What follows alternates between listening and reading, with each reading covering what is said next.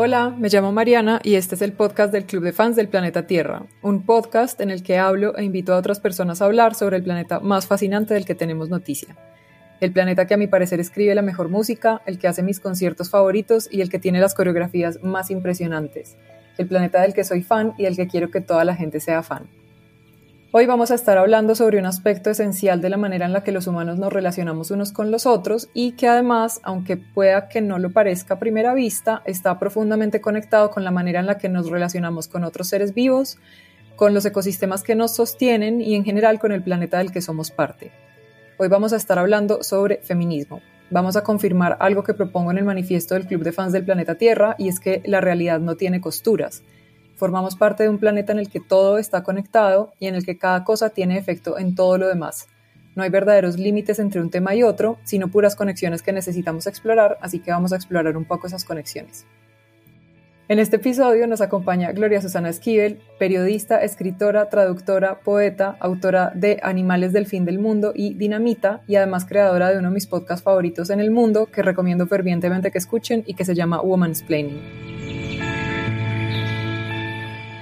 Hola Gloria Susana, muchas gracias por aceptar la invitación y por estar aquí conversando conmigo sobre estos temas. Hola Mariana, muchas gracias por invitarme. Eh, nosotras siempre hablamos off the record como para mí el tema ambiental es bastante ajeno, entonces me siento honrada e intimidada de estar aquí.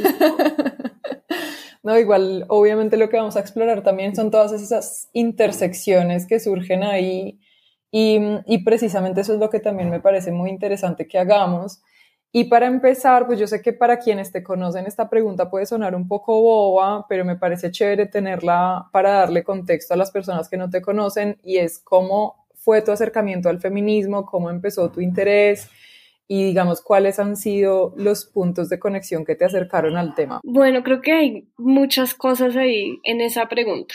Eh, yo creo que yo siempre tuve un interés bastante intuitivo en los temas de género, como cuando estaba en la universidad. Lo que pasa es que en mi época el feminismo no existía, nadie lo estudiaba, nadie hablaba de él, como por fuera de eh, los círculos como académicos exclusivos del feminismo, pero no había como crítica literaria feminista o era realmente muy minoritaria. Entonces, como que yo tuve ciertas intuiciones cuando comencé a trabajar como periodista cultural.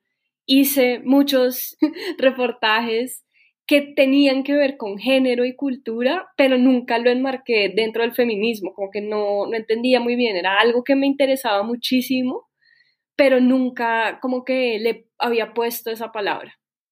Luego tuve como dos experiencias, una personal y una profesional, que en mi caso son lo mismo siempre. Eh, por un lado, pues yo publiqué mi novela eh, Animales del Fin del Mundo y yo siempre había pensado que la literatura era un campo súper igualitario, súper paritario. Yo nunca había sentido o no había sido consciente mejor de discriminaciones, por ejemplo, dentro de los salones de clase ¿no? Como que yo siempre soy muy dada al debate y a dar mi opinión y como que nunca sentí que alguien me estaba silenciando por ser mujer, ni mucho menos, ¿no? Como que yo siempre muy confiada y muy ingenua. Pensé como, wow, yo soy tan inteligente como los hombres, todos mis amigos me respetan porque yo hablo como hombre, ¿no? Entonces, cuando saqué la novela, me di cuenta realmente, pues que ser mujer en un lugar público es realmente muy complicado, que hay agresiones micro y macro todo el tiempo, ¿no? Que la gente está especulando sobre tu trabajo, pero no desde el sentido como de lo profesional, sino del sentido de ella con quien se acostó para tener ese libro y ese tipo de cosas que son hermosas, como en nuestra experiencia como mujeres. Y también eso tuvo como confluyó con una invitación que hizo el Ministerio de Cultura a el año Colombia-Francia, que era como un evento que se iba a hacer entre los dos países, en donde no invitaron a ninguna escritora. Y ahí como que fue como, ok, eh, nos organizamos muchas escritoras como dentro de la militancia, diciendo como Colombia tiene escritoras y las agresiones fueron muchísimo mayores, ¿no? Como que todos mis colegas pusieron el grito en el cielo, comenzaron a especular, cómo es que si no las invitan no son buenas, o sea, ustedes lo que quieren es un viaje a París gratis y no sé qué más cosas, y ahí como que me di cuenta, como que algo hizo clic en mí y me di cuenta que este no era un tema individual, ¿no? O sea, yo no estaba peleando por mi viaje a París, no me interesaba, sino que era un tema colectivo, ¿no? Como de qué relato de país se estaba llevando a Francia y que era un país solo conformado por hombres urbanos, blancos, ¿no? No había escritores afro, no había escritores indígenas, no había mujeres escritoras. Y ahí como que comenzaron como mis alarmas y, comencé a, a, a conversar esto con mis amigas y mis amigas me dijeron como, wow, en el arte es igual, en la música es igual, en el cine es igual. Y ahí surgió la idea de hacer el podcast que es Woman's Planning.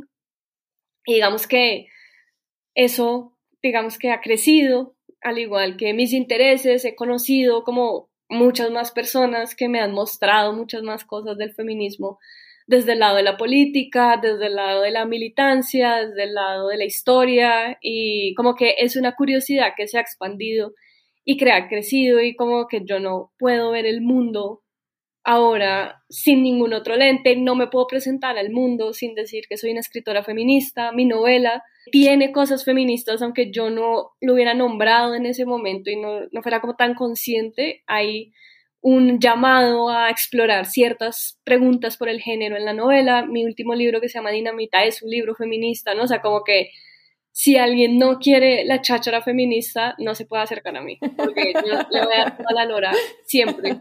Sí, eh, hay algo ahí que mencionas que era otra cosa que te quería preguntar y es algo que yo noto que pasa con el feminismo, que también pasa con el ecologismo, pues sí con múltiples otras causas.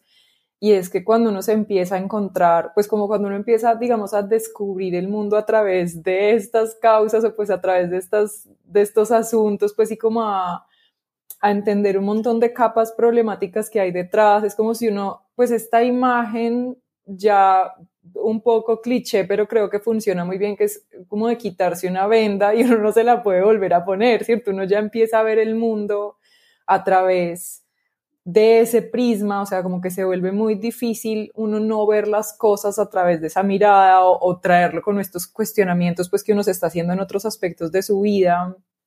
Y te quería preguntar si hay algún tema o algunos temas o alguno en particular que quieras mencionar que hayas, pues que sientas que hayas como redescubierto a través de esta mirada del feminismo.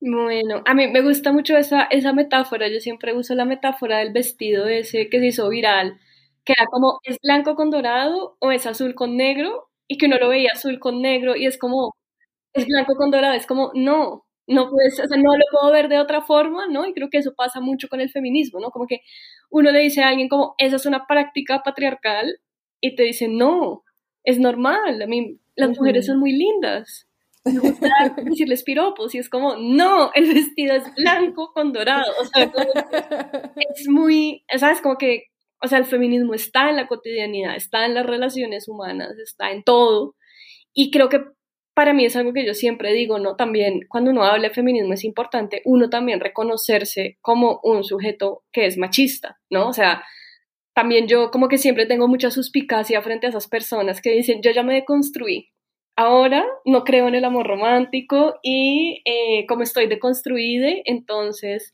pues solo tengo amigues, aliadas, aparte porque casi siempre esas personas que ya se construyeron son hombres, entonces es como, oh, wow, qué nota que hayas tenido la posibilidad de construirte así de rápido. Yo llevo 35 años habitando este cuerpo y no me he construido ni un poquitico, ¿no? O sea, el machismo y el capitalismo y el patriarcado se me aparecen todo el día, está en mi propia cotidianidad. Entonces creo que pues todo, ¿no? O sea, todos los temas están vinculados con el feminismo, pero sí para mí ha sido un gozo, por ejemplo, redescubrir la historia de Colombia a través del feminismo, ¿no? O sea, mi último libro que es Dinamita, que salió en octubre, es eso, o sea, es un libro de historia de Colombia que a mí me interesa que sea un libro que no, igual que el podcast, o sea, yo no quiero que la gente se acerque al podcast como, ay, ese podcast de mujeres, ¿no? Como, es un tema solo de chicas, porque el patriarcado, el capitalismo, la opresión a los cuerpos subordinados es un tema que nos compete a todos. Y a mí lo que me interesa es que todos los lectores que son curiosos por la historia de Colombia se acerquen a ese libro y que vean la historia de Colombia no bajo los ojos de una mujer, porque no es eso, sino como que entiendan lo difícil que era para una mujer en el siglo XX tener cosas muy básicas, ¿no? O sea, como el derecho a la educación. Entonces, en este momento, ese tema como que me apasiona mucho, pero igual todo para mí, digamos que siempre está bajo ese crisol. Hay algo, que mencionaste ahí que vuelve y me conecta con, con lo siguiente que quería traerte de tema, pues, o de pregunta, conversación.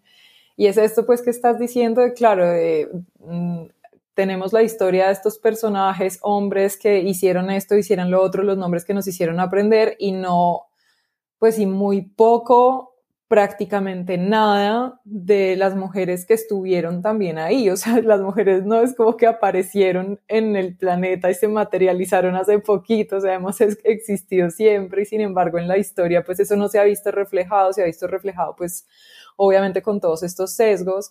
Pero además otra cosa, pues y que se conecta mucho con esto otro que te quiero preguntar es que esas mujeres también estaban ahí, no solamente haciendo pues digamos, por usar la expresión, haciendo historia, sino además haciendo posible todo lo que estaban haciendo estos hombres, ¿cierto? Porque ellas también estaban asumiendo unas tareas de cuidado y estaban, no sé, mientras, ah, no, digamos, no hablando de las que estaban pues participando de manera activa en una lucha, pero sí estaban en la casa así, o sea, cuidándole su entorno, cuidándole su familia, haciéndole la comida a estos hombres que no, pues que, que igual no se reconoce también ese papel de las tareas de cuidado y esto lo conectó mucho pues con, con un tema de que a mí me ha llamado mucho la atención y es el por qué es tan evidente, o sea, yo esto lo afirmo, digamos, desde mi experiencia empírica, que a las mujeres nos interesa más el cuidado del planeta. O sea, esto fue una cosa que a mí me empezó a generar inquietud. Yo la verdad no me acuerdo cuándo, hace mucho tiempo, yo me empecé a dar cuenta. Al principio no, como que no lo veía como con mirada sospechosa, simplemente pensaba como, ah, bueno, yo soy mujer y mi blog eh, está diseñado, no sé, con estas características visuales que tal vez hace que sea más atractivo para mujeres y luego me empecé a dar cuenta como que esto se seguía repitiendo y repitiendo y que el público era todo el tiempo aplastantemente femenino, que las personas que comentaban, interactuaban, participaban en mis talleres, que asistían a mis charlas, que, en fin, como las personas que interactuaban con mi trabajo eran en su grandísima, aplastante mayoría mujeres y pues de un momento para otro para mí fue imposible ignorar eso y tomarlo como una simple coincidencia. Entonces empecé a buscar como, bueno, ¿esto qué tiene que ver? Y me empecé a encontrar pues con, no muchos, pero un par de estudios que se han hecho sobre la resistencia que tienen los hombres a adoptar eh, actitudes que se consideren amigables con el planeta porque se consideran femeninas y me gustaría, pues sí, o sea, como que me cuentes tú cómo ves eso, cómo lo has explorado también desde tu trabajo, desde tu interés, o, o como qué mirada tienes sobre esta idea de que las mujeres estamos más interesadas en cuidar el planeta que los hombres. Bueno, hay varias cosas en lo que tú dices, vamos a ver si logro organizar mis ideas, pero digamos, una de las cosas, primero, antes de entrar como en toda la cháchara teórica, es que yo amo que para los hombres heterosexuales, cisgénero, hijos del patriarcado, todo es gay. Como echar bloqueador, gay. Tomar agua, gay. Es como, no, es que te tienes que hidratar. Bañarse, súper gay. ¿Sabes? Como que los mismos cuidados como con el propio cuerpo son súper gays, ¿no? Entonces, eso como que por un lado aparece y siempre me da como mucha risa como que la gente piense que preservar la vida es algo de mujeres y qué asco. Ahora ya pasando como al lado más teórico y más como de todo este rollo, lo que tú dices es cierto en el sentido de esa intuición de que las mujeres siempre hemos estado, pero no hemos sido reconocidas. Esta es una idea de Paul Preciado, que es eh, un filósofo que yo admiro muchísimo, es un hombre trans que ha cuestionado muchísimo como todas las ideas del género y él lo hace desde una perspectiva biopolítica y él se basa mucho en las ideas de Foucault. Y entonces él de la mano de Foucault hace como un rastreo y la idea de la mujer es algo muy nuevo. O sea, las mujeres realmente somos eh, sujetos subjetivos, individuales y plenos muy nuevos en la historia. Antes lo que existía era hombres y no hombres. ¿no? Y, y, de hecho, como médicamente, el discurso médico y científico decía, los no hombres son defectuosos porque no les bajaron los testículos. O sea, como... Y esto pasa desde Grecia, ¿sabes? O sea, en Grecia los únicos ciudadanos eran los hombres.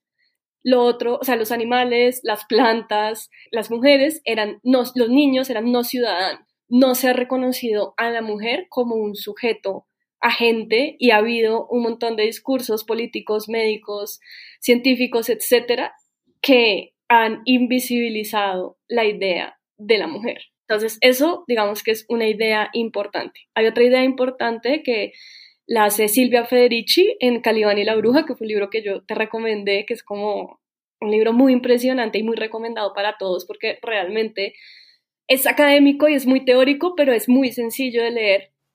Silvia Federici rastrea los inicios del capitalismo justo en el momento en el que se hace la división de trabajo por género, ¿no? Entonces, cuando se decide que el hombre es quien debe hacer todo ese trabajo de la tierra, de conseguir el dinero y que la mujer es quien se debe quedar adentro de la casa teniendo todas estas tareas del cuidado, ahí fue cuando se jodió todo.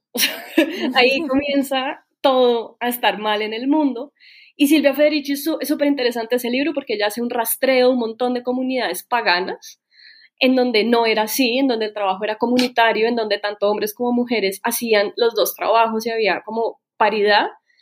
Y todas esas eh, comunidades fueron exterminadas, esas mujeres fueron perseguidas como brujas, ¿no? Porque pues cómo se les ocurría existir con una subjetividad plena, ¿no? O sea, brujas asquerosas. Es importante también tener ese marco de referencia de saber que desde que el capitalismo es capitalismo, se dio esa división del trabajo. ¿No? Y que esto no quiere decir que las mujeres no nos hayamos expresado anteriormente, solo que el discurso hegemónico, el discurso del status quo, es el discurso que dice los únicos ciudadanos son los hombres, ¿no? Y hace poquito salió una noticia de un arte rupestre que habían descubierto que era de mujeres, como en las cavernas, y es como, claro, las mujeres desde siempre hemos pintado, hemos pensado, hemos escrito, hemos tenido opiniones, solo que no se nos escucha porque no somos consideradas ciudadanas. Y luego hay otra referencia que a mí también siempre me gusta mucho, que es un libro que se llama ¿Quién le preparaba la cena? Adam Smith,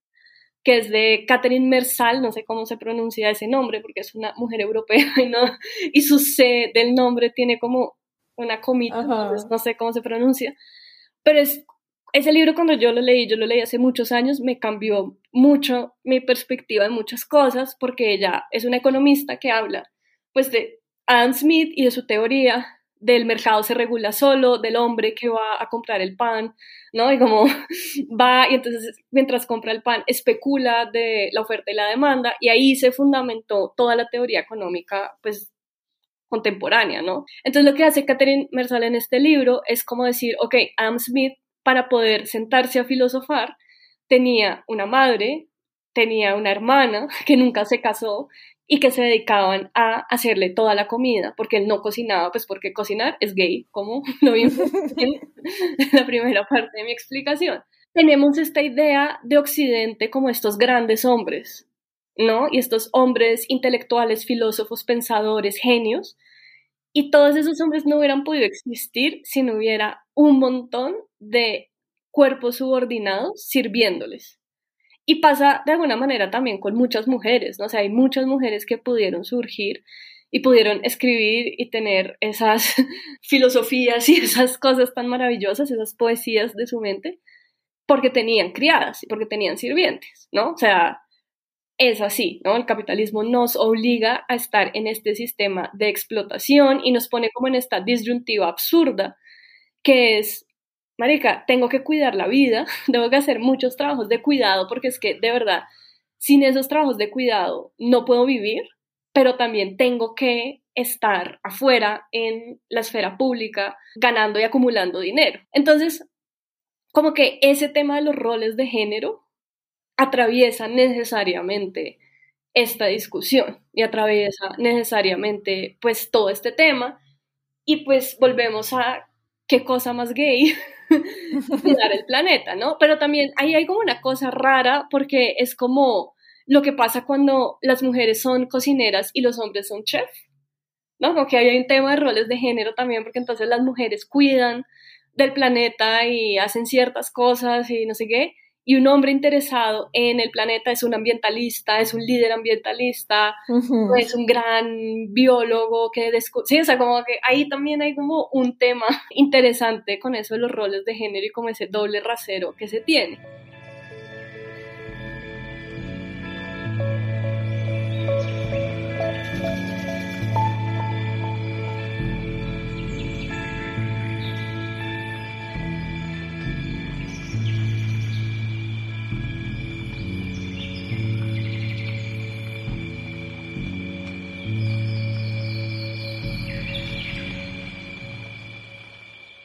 Pues esto tú me lo habías mencionado en otra conversación que tuvimos, pues como el tema de cómo en los feminismos latinoamericanos la división de las causas no existe, ¿cierto? Como estas diferentes visiones de diferentes feminismos también empiezan a traer de manera más evidente esa conexión de las causas y cómo, por ejemplo, desde no sé, pues desde, desde iniciativas pues que son más rurales, es evidente que la causa ecológica no está separada del asunto de género, sino que es tan profunda y completamente conectada. Sí, pues yo tengo aquí como unas citas que quiero como leer, porque me parece que son como bastante elocuentes frente, frente a este tema, ¿no? Entonces, por ejemplo, está una cita de Julieta Paredes, que es una feminista comunitaria eh, boliviana, que es como muy, muy, muy, muy importante en todo este tema. Entonces dice, en todas las lenguas de Abya Yala, la lucha de las mujeres en sus comunidades para vivir una buena vida en diálogo y construcción con otras mujeres se traduce en castellano como feminismo, ¿no? Entonces a mí eso como que me, me, me gusta mucho, ¿no? Como pensar, cuando siempre preguntan, ¿no? Como, ¿qué es feminismo? ¿De qué se trata eso? Te afeitas las piernas. ¿Qué pasa? Y es como, o sea, realmente para mí lo que está en el centro del feminismo es la defensa de la vida. Y eso es lo que a mí me, como que me resuelve todas las dudas que puedo tener, porque igual el feminismo es un territorio en disputa y en el feminismo hay muchas contradicciones, hay muchas muchas disputas de poder y muchas disputas de muchísimas cosas, hay muchas discusiones. Entonces tiene mucho que ver con esto que decías tú, ¿no? Como de la imposibilidad de esos feminismos eh, rurales, indígenas, de separar las causas. Hay también otra, otra mujer que a mí me interesa mucho, es una mujer del Pacífico, que es una feminista colombiana del Pacífico, eh, negra, que se llama Betty Ruth Lozano Lerma, y ella habla mucho de cómo las prácticas del cuidado están vinculadas a las satisfacciones de las necesidades humanas y que eso tiene que estar en la primera línea de la comunidad, ¿no? Entonces aquí pues voy a leer una cita de ella que dice, parte de las prácticas del cuidado son la cocina y la medicina tradicionales, alrededor de las cuales las mujeres desarrollan prácticas agrícolas en el entorno natural, cultivando diversas especies medicinales y culinarias en azoteos y patios cercanos a las viviendas. Las mujeres negras son vitales para la defensa de la autonomía alimentaria. Entonces, pues también es esto, ¿no? O sea, si las mujeres somos quienes tenemos ese saber del cuidado de la vida, pues deberíamos estar siendo, eh, ahí sí como dicen todas las tarjetas del Día de la Mujer, bendecidas y felicitadas y tú, gracia divina. O sea, en verdad sí somos gracia divina por cuidar la vida. O sea, realmente sí lo somos. Pero pues esa no es la situación, ¿no? O sea, los trabajos del cuidado, como ya lo hablamos anteriormente, son vistos pues con mucho desdén, pero en las comunidades rurales sí se le da esa importancia, pues porque es que sí son las personas que tienen el saber de la medicina y de la cocina, ¿no? Entonces es como, ok, ahí se hace como, se pone mucho más en evidencia que esas divisiones de lo público y de lo privado no existen, ¿no? Que sea afuera y hacia adentro es un constructo occidental absurdo. Y este sistema pues también se caracteriza por no tener el cuidado de la vida en el centro, sino el cuidado de los intereses particulares pues de unos pocos, muy pocos realmente, en donde lo que se hace para sostener los intereses de esos pocos es acabar con las posibilidades del planeta de seguir sosteniendo la vida, o sea, es, va en directa contravía. Y pues yo creo que esto que estás diciendo también de, de cómo en entornos rurales, o sea, esta división no existe, yo creo que tiene mucho sentido también porque es que no parece tan sencillo invisibilizarla, porque es que yo creo que lo que pasa en las ciudades en buena medida, pues en los entornos urbanos y en estos movimientos, digamos, en sus facetas más urbanas, es que es más fácil tener la ilusión de que las cosas están desconectadas, porque nuestra experiencia en la vida cotidiana es esa, o sea, es completamente desconectada de todo, o sea, la mayoría de la gente que vive en las ciudades no tiene ni idea de dónde viene su comida, de dónde fue cultivada, quién la cultivó, en qué condiciones, eh, quién la procesó, en qué condiciones, cómo se empacó, si se empacó, por qué no se empacó. Y en general esa es la vida que tenemos en la ciudad, o sea, una vida en la que nos podemos, y esto muy entre comillas, dar el lujo, porque pues yo no considero que eso sea un lujo, o sea, como que creemos que eso es un lujo, de no saber de dónde vienen nuestras las cosas que utilizamos, de dónde que de no saber qué y quiénes están haciendo posible nuestra vida y quiénes nos están sosteniendo realmente, que esto lo conecto también con lo que estabas diciendo ahorita, pues como con, con, con, el tema pues de las mujeres que estaban, no sé, preparando la comida y, y, pues sosteniendo la vida, volviendo a esto, con, con, algo que leí hace tiempo de Yayo Herrero,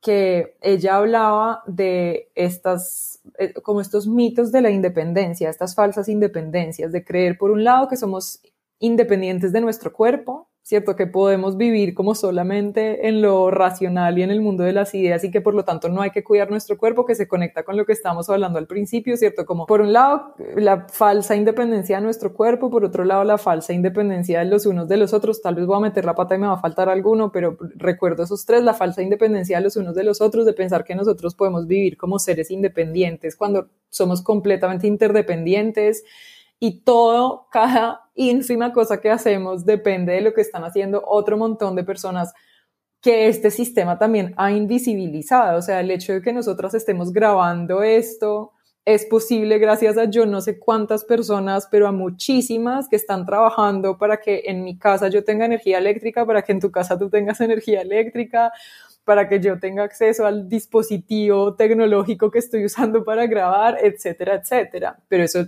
es algo que nos acostumbramos y pues muy literalmente nos enseñaron a no ver. Y por otro lado, el tercer, pues como esa tercera falsa independencia es la falsa independencia de la biosfera, o sea, del resto de la vida en el planeta que nos sostiene, que eso también, pues ahora que hablabas de los trabajos de cuidado, como que estaba pensando en esta otra noción de los trabajos de cuidado que hace la tierra, ¿cierto? hace poco estuve en una clase en la que nos estaban hablando como del trabajo, pues esto entre comillas, el trabajo que ya ha hecho el planeta y que ha facilitado que nosotros podamos hacer ciertas cosas, hablando por ejemplo de los combustibles fósiles. Es como los combustibles fósiles existen y los hemos podido aprovechar y explotar y hacer un uso de una fuente de energía impresionante porque la Tierra venía haciendo un trabajo por yo no sé cuántos miles de años para hacer posible la existencia de ese recurso que además no es renovable, pero nosotros no pensamos eso, o sea, como eso está ahí, eso es el resultado de nada, ¿cierto? Como no lo vemos como un trabajo, pues porque no es una cosa, no sé, o sea, encargada por alguien o remunerado, lo que sea, como no lo entendemos en esos términos, entonces también nos desconectamos de eso que yo creo que eso todo alimenta mucho este, pues, este problema de fondo también y es que en, desde nuestras vidas urbanas sea más fácil pensar que las causas pueden estar aisladas las unas de las otras o pues de entrada digamos, un paso más atrás, pensar que esas causas no nos representan o que no nos son importantes para nosotros porque sentimos que la ciudad es lo que nos sostiene, cuando realmente lo que hace posible nuestra vida es todo lo que estas diferentes causas están defendiendo.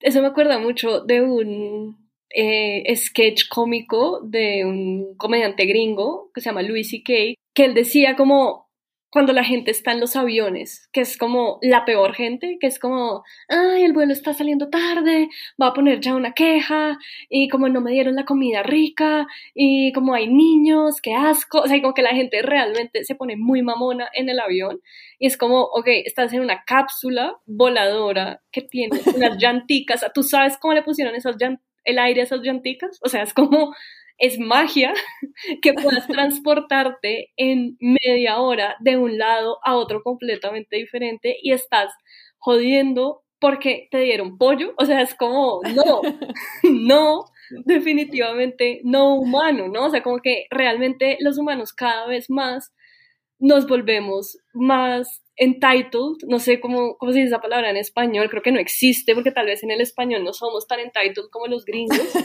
pero, ¿sabes? Como que nosotros siempre tendemos a pedir más y eso se vio también con la pandemia, ¿no? Que era como esta cosa de seremos mejores humanos y es como, no, somos lo peor, estamos sobretrabajados, no, tenemos ocho Zooms al día, ya nos importa un culo como la bioseguridad, entonces si podemos tener cinco niñeras y ocho mujeres sirviéndonos para no volver a lavar un plato, las tenemos explotadas, ¿no? O sea, como que realmente la pandemia no cambió nada, sino que exacerbó como todas esas condiciones que estaban mal ¿no? Entonces a mí eso como que siempre me genera como mucha inquietud de la humanidad, es como, ¿por qué siempre lo hacemos mal?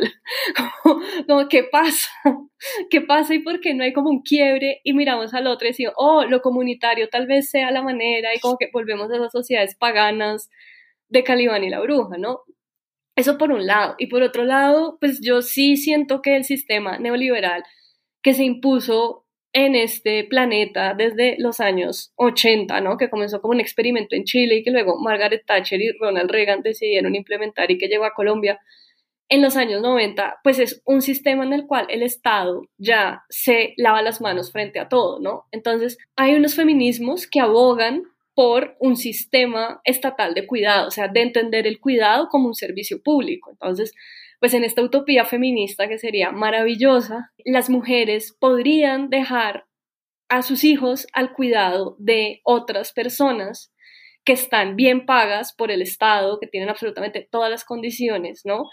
Y esas horas que emplean no cuidando a sus hijos o no cuidando a los hijos de otros, pues lo pueden emplear en tiempo libre, en ser Adam Smith, en pensar teorías económicas, ¿sabes? O sea, como que eso también es otra cosa, las mujeres no tenemos tiempo libre, ¿no? O sea, el tiempo libre para una mujer es un lujo y es un lujo que quienes lo tenemos, pues necesariamente ese lujo está parapetado en la explotación de otros cuerpos que generalmente son los cuerpos de otras mujeres. Y es como, ok, ¿cómo podemos hacer un sistema de políticas públicas menos inhumano? O sea, si ya estamos aquí, si ya vamos a explotar esto, ¿cómo lo podemos hacer de una manera más comunitaria, de una manera más justa, donde haya servicios públicos y acceso público, ¿no? O sea, como donde dejemos de hablar de el privilegio de la educación cuando debería ser un servicio público dado por el Estado, ¿no? O sea, este, digamos, esa es mi manera de pensar que está súper en contra de un montón de otros feminismos, que son feminismos autónomos que desdeñan del Estado y dicen el Estado es patriarcal, chao, y buscan otro tipo de organizaciones comunitarias. O sea, para mí sí es algo muy, muy inquietante, ¿no? Cómo la pandemia nos puso de frente con todos estos temas, con el tema del planeta se está acabando. un virus, ¿no? sé porque volvemos ahí a la biosfera y a lo otro que habita el planeta, ¿no? No estamos solos, hay virus que nos habitan y que llegan y mira lo que pasa.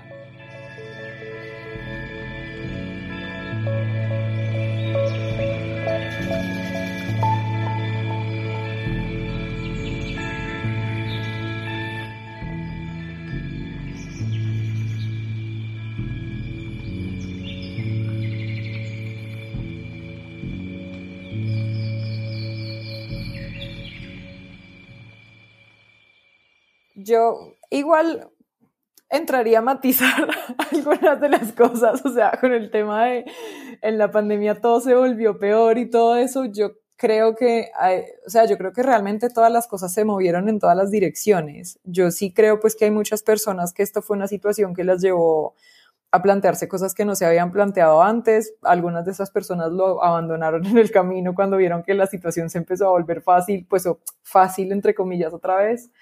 Pero sí, yo creo que vuelve pues como a este tema de muy conectado con estas desconexiones de la vida urbana, pero es como esta, o sea, es el tema de, de, a qué tenemos acceso, a qué precio, o sea, como cuál es el efecto que esto está teniendo y volviendo a lo que hablamos ahorita con la posibilidad de sostener la vida, o sea, cuando nosotros empezamos a ser conscientes de que estas vidas desconectadas de todo lo que hace posible que vivamos con ciertas comodidades está haciendo inviable la vida en el planeta, pues entonces es imposible no conectar eso pues como con estas otras maneras de pensar y con esta necesidad de cuestionar las cosas muy de fondo.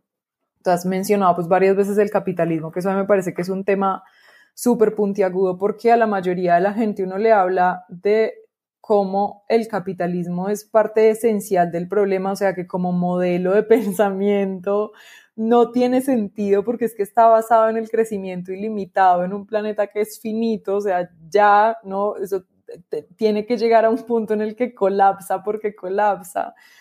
Pero, por ejemplo, en el contexto, pues específicamente en el contexto colombiano, pero yo estoy segura de que esto aplica para muchas otras partes, como hablar de cualquier cosa que no sea capitalismo de una se asume que es como no están hablando de comunismo, ¿cierto? Es como, como nos cuesta mucho imaginar que pueda haber cualquier otra alternativa pero yo creo que esa es, esa es otra parte muy importante de la conversación, pues que obviamente no nos va a dar para abordarla en profundidad en esta conversación, pero que sí la quiero traer por algo que habíamos conversado tú y yo la otra vez, como esta idea de que al ecologismo y al feminismo se los tragó el capitalismo, ¿cierto? Como estas, las ideas que hay detrás de estos movimientos se como que se aprovechan como moda, ¿cierto? Entonces pasa uno de ver como el movimiento, el, feminismo es este movimiento o este, estos múltiples movimientos que están aportando a cómo pensamos, a cómo hacemos las cosas, pero luego se convierten en un cojín que dice feminist y que uno lo puede comprar por internet y es como yo me compro ese cojín y lo pongo en mi sala y entonces soy feminista, ¿cierto? O, eh, traído al ecologismo, como no sé, o sea, quiero cuidar el planeta, entonces me voy a comprar este champú carísimo porque viene en una botella de vidrio traído desde el otro lado del planeta en un avión solo para mí y dice que es más biodegradable que los otros, ¿cierto? En donde todo esto se convierte como en otras excusas para consumir y no o sea, y, saltarse la parte importante que es como consumir las ideas, ¿cierto? Como relacionarse con lo que hay detrás de esas ideas y no solamente como con los eslogans que uno se puede, pues que tenemos esta idea de que nos podemos poner encima y asumir que formamos parte de algo simplemente porque estamos comprando el producto. Sí, a mí hay varias cosas. La primera es que el capitalismo es patriarcal necesariamente y el socialismo y el comunismo fueron súper patriarcales también, ¿no? O sea, como que ese es el pierde-pierde de la vida, ¿no? Como que no, cuando uno habla de críticas al capitalismo, no está diciendo como, uff, qué delicia haber vivido en Rusia, o qué delicia haber vivido en Cuba, qué, qué rico ser una disidencia sexual en Cuba y que me hubieran eh, exterminado, ¿no? O sea, no, no se trata de eso, ¿no? Por un lado, para hacer esa salvedad. Y por otro, pues es que el capitalismo es un sistema tan perfecto, tan, tan, tan, tan, tan perfecto, que todo lo que aparece como una crítica termina siendo consumido por el sistema. Y a mí eso me enloquece, o sea, me enloquece de formas en las que yo no las puedo creer. Eh, yo siento que el capitalismo y que el neoliberalismo son sistemas que apelan a la lógica del individuo, ¿no? Entonces, cuando yo me compro esas camisetas de feminista, me siento una individua especial, ¿no? Es como, uff, nadie jamás ha sido más feminista que yo desde Beyoncé, que salió en televisión haciendo lo mismo, ¿no?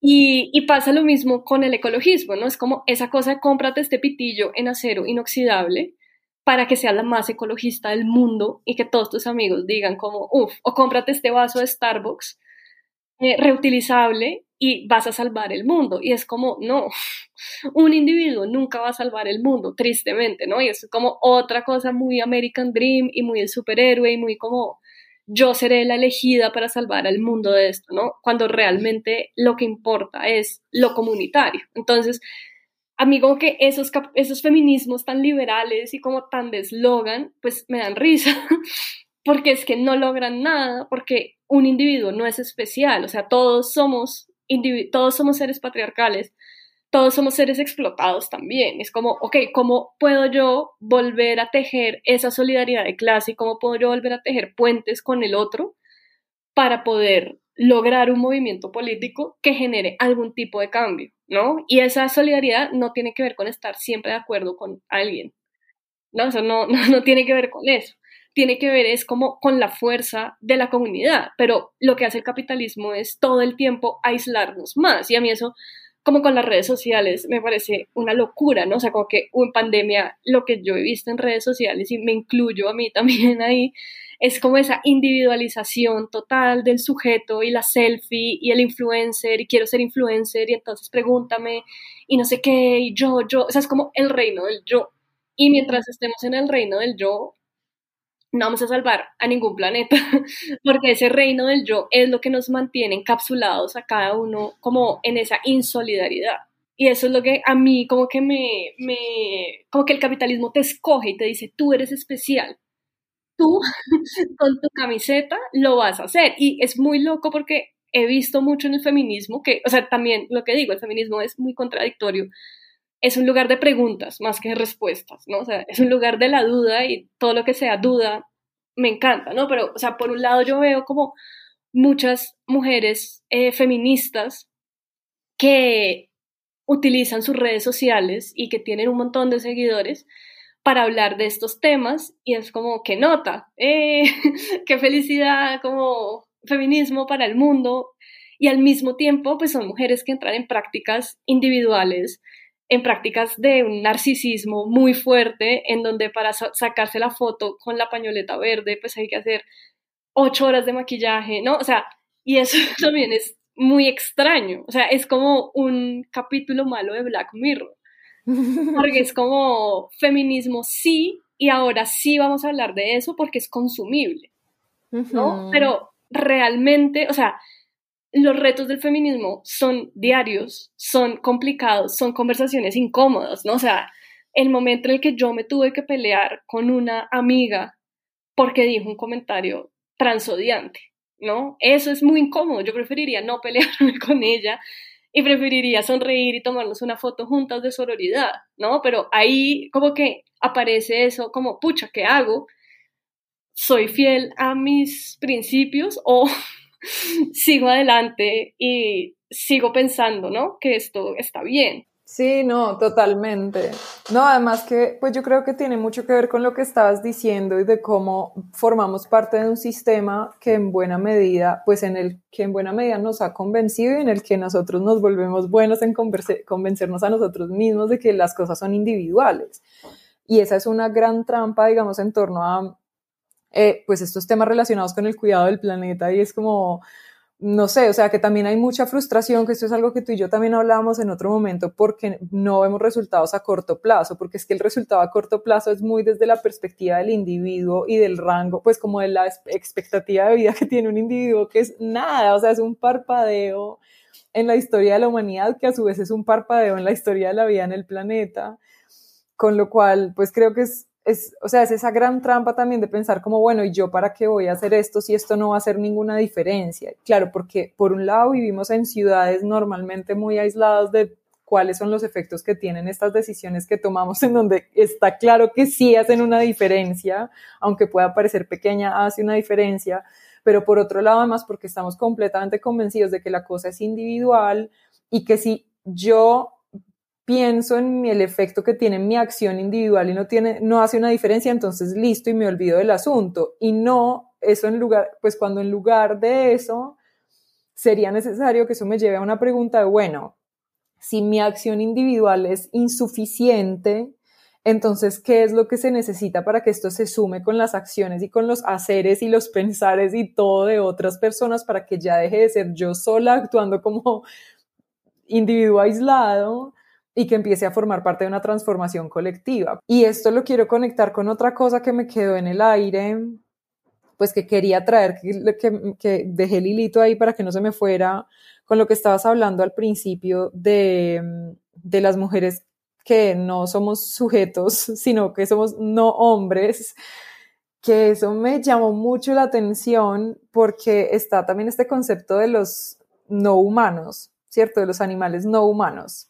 Entonces, y eso es algo pues que yo en el lenguaje, pues en, la, en mis conversaciones y en, y en lo que escribo y en lo que comparto sobre los animales procuro usar otra manera de referirme a eso. O sea, como que a mí me generaba ruido esta expresión de los no humanos, no terminaba de entender por qué. Y el año pasado me encontré con un libro, no, el año antepasado, me encontré con un libro que traía un concepto que yo, pues que lo leí ahí por primera vez y me pareció absolutamente fascinante. Fue como, en lugar de hablar del mundo no humano, hablar del mundo más que humano. O sea, es lo que va más allá de los humanos. Y yo pensé, esto le hace mucha más justicia, porque es que está diciendo es más que, o sea, no, no más que en el sentido de mejor que, sino que va más allá de, y es realmente todo el mundo que va más allá de nosotros y que nosotros estamos en estas sociedades y en este sistema completamente acostumbrados a quedarnos mirando no solo nuestro propio ombligo y a no considerar las vidas de los otros seres. Y este tema de referirse a los animales no humanos o al mundo no humano, pues me sonó muy parecido a esto como de las mujeres somos no hombres, ¿cierto? Como esta cancelación de la existencia del otro a través del lenguaje y de la importancia también de traer eso y de reconocer eso en el lenguaje y de reconocer que nosotros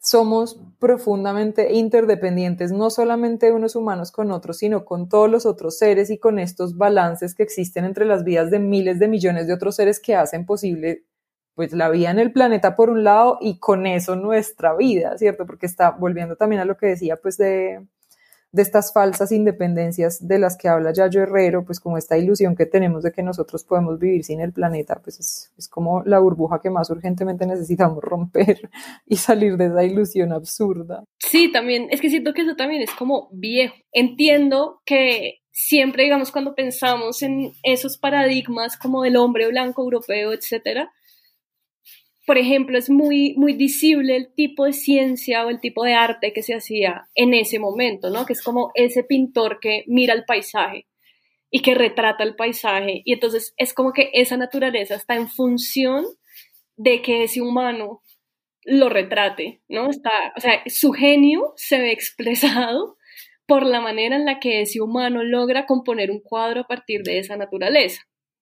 Y luego es como, no, O sea, así no funciona el mundo, ¿sabes? El mundo no es ese enmarcar y encuadrar la naturaleza. La naturaleza es una voracidad, es una fuerza que no entendemos más que humana, como dices tú, no, no responde a nuestro lenguaje, responde a otros tiempos también, ¿no? Hay unos tiempos que nosotros jamás en la vida vamos a poder atestiguar.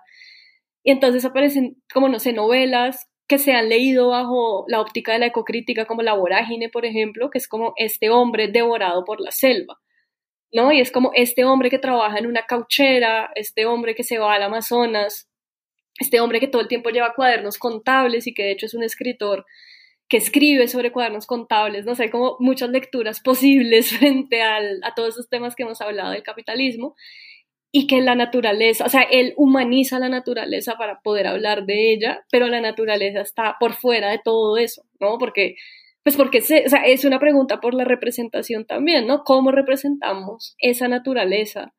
¿Cómo la hemos representado siempre? ¿Cómo la hemos intentado domesticar? cómo se nos sale de la, de la cabeza, como a veces cuando, la, como eso, la típica noticia, ¿no? Terremoto en no sé dónde, la madre naturaleza grita, es como, Creo que la tierra hace eso, o sea, no creo que sea un castigo contra nosotros, aunque lo merecemos, pero, ¿sabes? Como que siempre todo, cuando, se cuando narramos la naturaleza, está narrado en función del hombre. Creo que eso también tiene que ver con lo que estás diciendo ahora, y tiene que ver con el prólogo, con el epílogo de mi libro, eh, Dinamita, que es una idea sobre la cual llevo pensando mucho y no sé qué pasará con esa idea y mutará y no sé qué, pero como que a mí la otra vez me entrevistaron y me dijeron como, dinos quién eres, dinos qué haces y cómo lo que tú haces es político. Y yo dije, bueno, yo soy escritora, yo soy una persona que trabaja con el lenguaje y desde ahí, o sea, es un accionar muy pequeño, o sea, es un accionar que no es de la vida real, o sea, es como la nada, pero para mí sí es muy importante que en los las, el, contenido, por decirlo de alguna forma, o la obra que yo produzco, eh, ese lenguaje pase por una reflexión política que hable de esos intereses que resuenan conmigo, que es esa defensa de la vida, ¿no? Y esas desigualdades. Y en el epílogo de Dinamita hablo mucho sobre cómo para mí, que es una idea de Nancy Fraser, pero que yo la vinculo mucho como con mi oficio de contar historias y mi oficio de crear ficciones, como para mí el feminismo necesariamente está vinculado con la imaginación. Y es como la posibilidad de imaginarse no solo historias en donde las mujeres vivan libres en otro, y con mujeres me refiero a todo sujeto subordinado, o sea, cualquier sujeto subordinado, empobrecido, eh, esclavizado, o sea, para mí todo eso cabe en la categoría mujer, ¿no? No estoy hablando de una cosa biológica, sino la posibilidad de imaginar esas historias, por un lado, genera la posibilidad de imaginar soluciones, ¿no? O sea, lo que decíamos ahora, ¿no? Como ni capitalismo ni socialismo, tenemos que ejercitar la imaginación para imaginar otro modelo. Y es solo cuando imaginamos que nos podemos como ver la esas posibilidades incontables de otro mundo posible en donde no estemos oprimidos por este sistema horrible en el que estamos. O sea, que no es tampoco como una negación de la realidad, ¿no? O sea, no es como, ay, qué lindo me desperté hoy, la, la, la. Todos felices, no, sino como la sola posibilidad de ejercer esas lógicas no verticales a las que nos tiene acostumbrados el patriarcado. Sí, yo creo que además conecta con lo que estábamos hablando ahora de esta visión muy desde el individuo y de la frustración por los no resultados a corto plazo, ¿cierto? en la medida en la que entendemos que esto es un proceso y que estamos integrando unas prácticas que nos hilan con los con lo que están haciendo otras personas y en la participación colectiva en ese proceso, pues dejamos lentamente y de a poco, por lo menos, de verlo desde esa perspectiva solamente del individuo y de mi acción no sirve porque es tan chiquita, empezamos a entender como, bueno, estas son prácticas, prácticas que estamos empezando a integrar en todo lo que hacemos y es como un marco de pensamiento, un marco de acción que influye en el lenguaje, en cómo, claro, en las decisiones que tomamos de cómo generamos o cómo construimos los espacios de conversación, etcétera, etcétera, y cómo eso también le está dando esa forma al mundo, pues y cómo, como dices, sin estar negando la realidad y sin dejar de reconocer pues que nos estamos enfrentando a un monstruo gigante de 8000 patas, ¿cierto? Pero cómo ese ejercicio también de integrar eso y de de desarrollar esa, capaz de, esa capacidad de imaginar y a través de esa capacidad de imaginar, desarrollar esas prácticas e integrarlas, que eso empieza a generar también como un efecto de retroalimentación, que es necesario, porque es que si no, si no, siguiente medida, sacarnos los ojos con los cubiertos. Exacto. o con el cubierto de acero de Amazon para no plástico Ay, no, por favor. Bueno, no, oye, muchas gracias por dedicarnos este rato, muchas gracias por esta conversación. No voy a hacer em, miedo, tú sabes que yo el ecologismo te lo hablo muy despacio, muy despacio. Espero que tengamos muchas otras oportunidades de seguir desarrollando estos temas, pues porque obviamente acá hay muchas cosas que se quedaron en el aire y que podríamos entrar a profundizar un montón, pero llevando a la práctica la necesidad de reconocer nuestros límites, reconocemos los límites de este episodio y, y, nada, espero que sigamos conversando. Muchas gracias por aceptar esta invitación y me encantó que estuvieras acá. Muchas gracias. En un abrazo. Chao.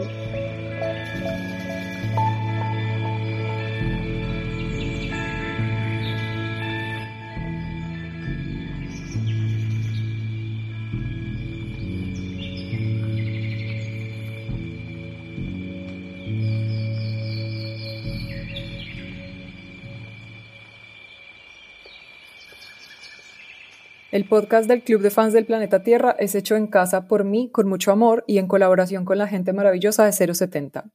La música es de Sara y Juan Diego de El Alto Estudio.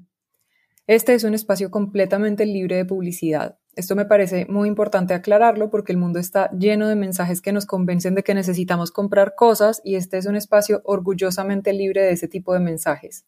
Eso es posible gracias al apoyo de todas las personas que a través de su participación en mi comunidad online me permiten mantener esta independencia, así que muchas gracias a todas esas personas. Si quieres conocer más de cerca mi trabajo, ve a animaldeisla.com. Si te gusta mi trabajo y quieres hacer que siga siendo posible, súmate a mi comunidad online ahí mismo en esa web dando clic en el botón que dice comunidad y que tiene un corazón al lado porque es hecho todo con mucho amor. Y si te gustó este episodio, suscríbete, ponle estrellitas, deja comentarios y compártelo para que llegue a más personas. Gracias por estar al otro lado escuchándonos este rato. Hasta el próximo episodio. Me despido ya. Besos. Chao.